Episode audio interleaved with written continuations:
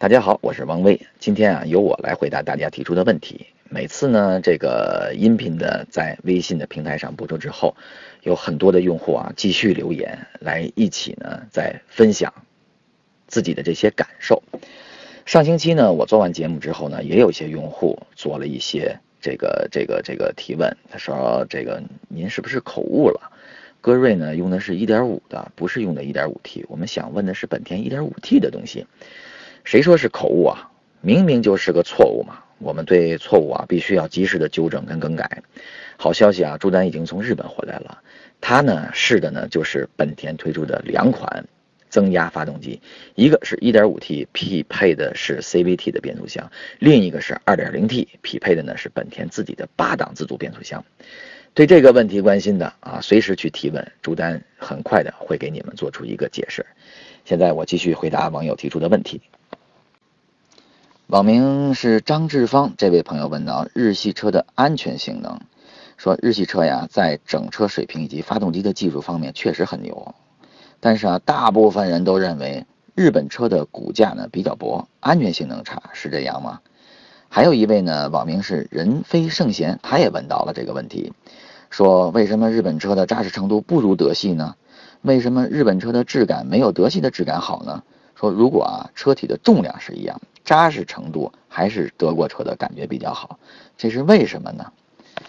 嗯，我从两点啊给大家做个小分析，一个是呢从产品的本身，另一个啊就是从这个用车的环境。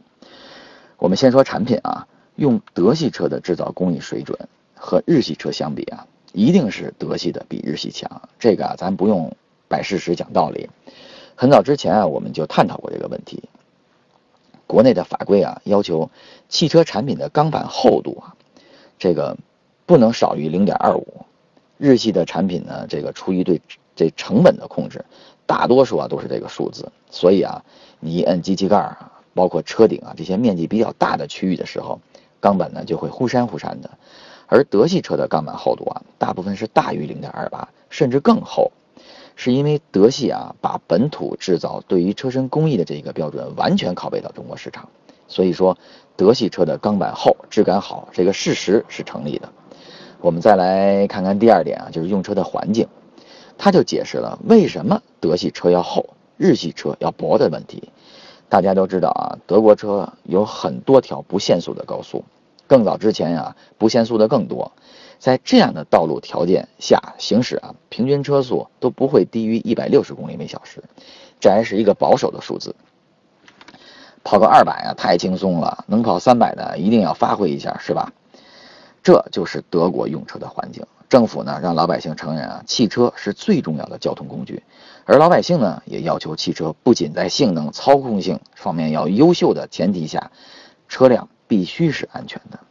因为啊，大多数的德国市民每天用车都要在不限速的高速和蜿蜒的山路上高速行驶，只有高速行驶啊，才能带来什么呀？高效嘛，是不是？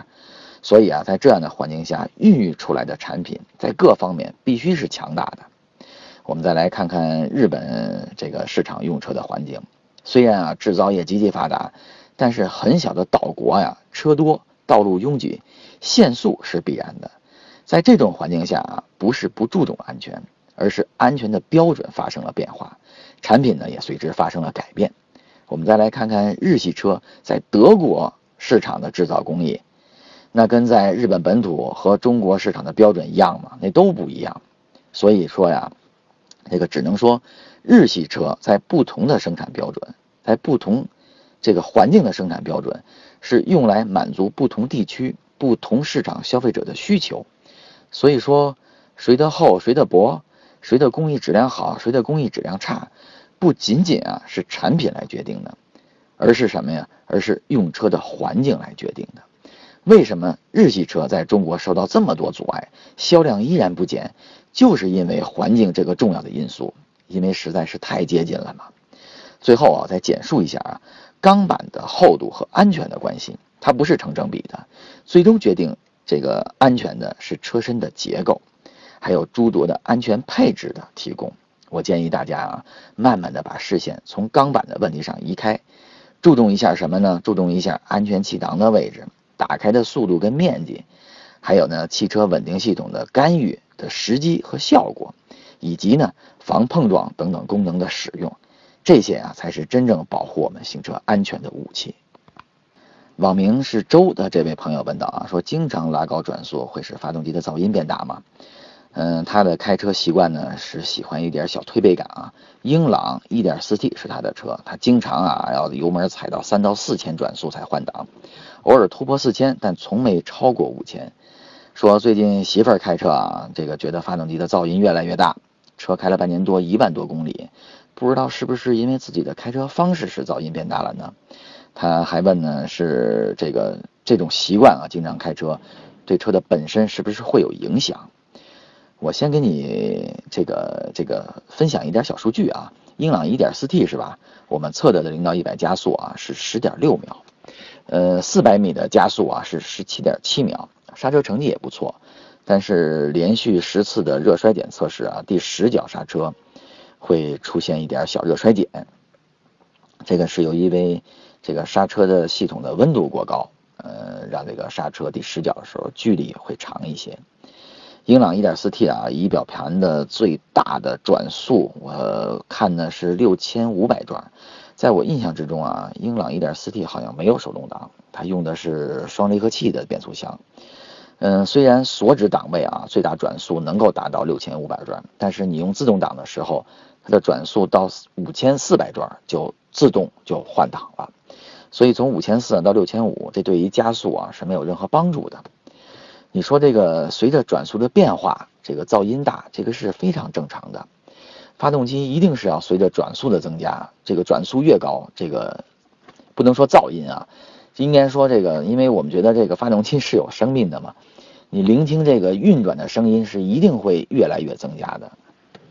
你会发现好多运动型的跑车，它一定是要在声音上做文章的，让你的转速越高，声音越嘹亮。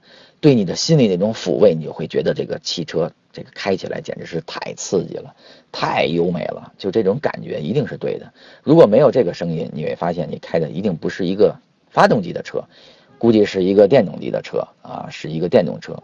即使你电动车在你急加速的时候，你会发现它也有电栓，随着你的速度增加，那个声音也会增加的，是对吧？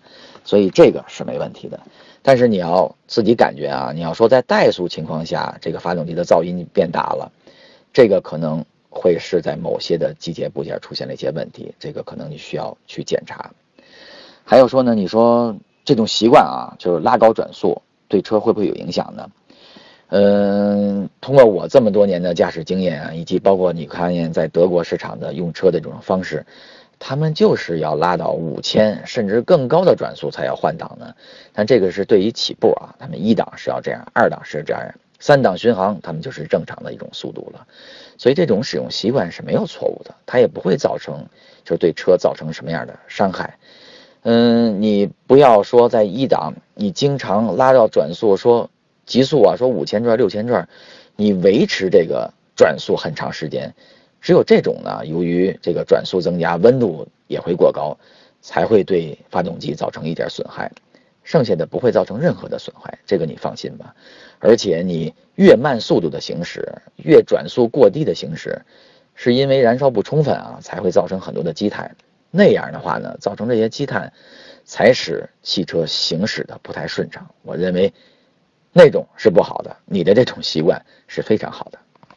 这位沙场见英雄，他问道啊，说发动机启停技术有什么利弊？嗯，好多车呢现在都具有启停技术，想问问大咖啊，这种技术会对车辆有什么坏处吗？利弊各是什么？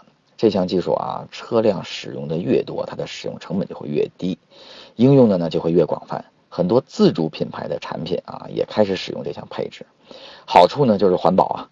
因为你在停车的时候啊，发动机会自动关闭，这个时候呢，声音污染跟排放污染都是零。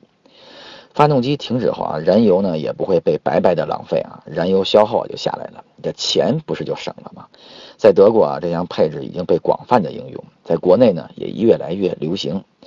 说到弊端呢，就是像北上广这样的车辆密度高、拥堵状况严重的城市啊。你在堵车跟跟车的时候啊，是不间断的连续的启停，这种情况啊，还是对车辆的启动系统和发动机呃带来一定的伤害。其实很简单啊，一旦遇上上述的这种情况，你把启停按键给关闭了，不是就可以了吗？正常情况呢，你就照常使用。利民利己啊，是值得提倡跟使用的配置。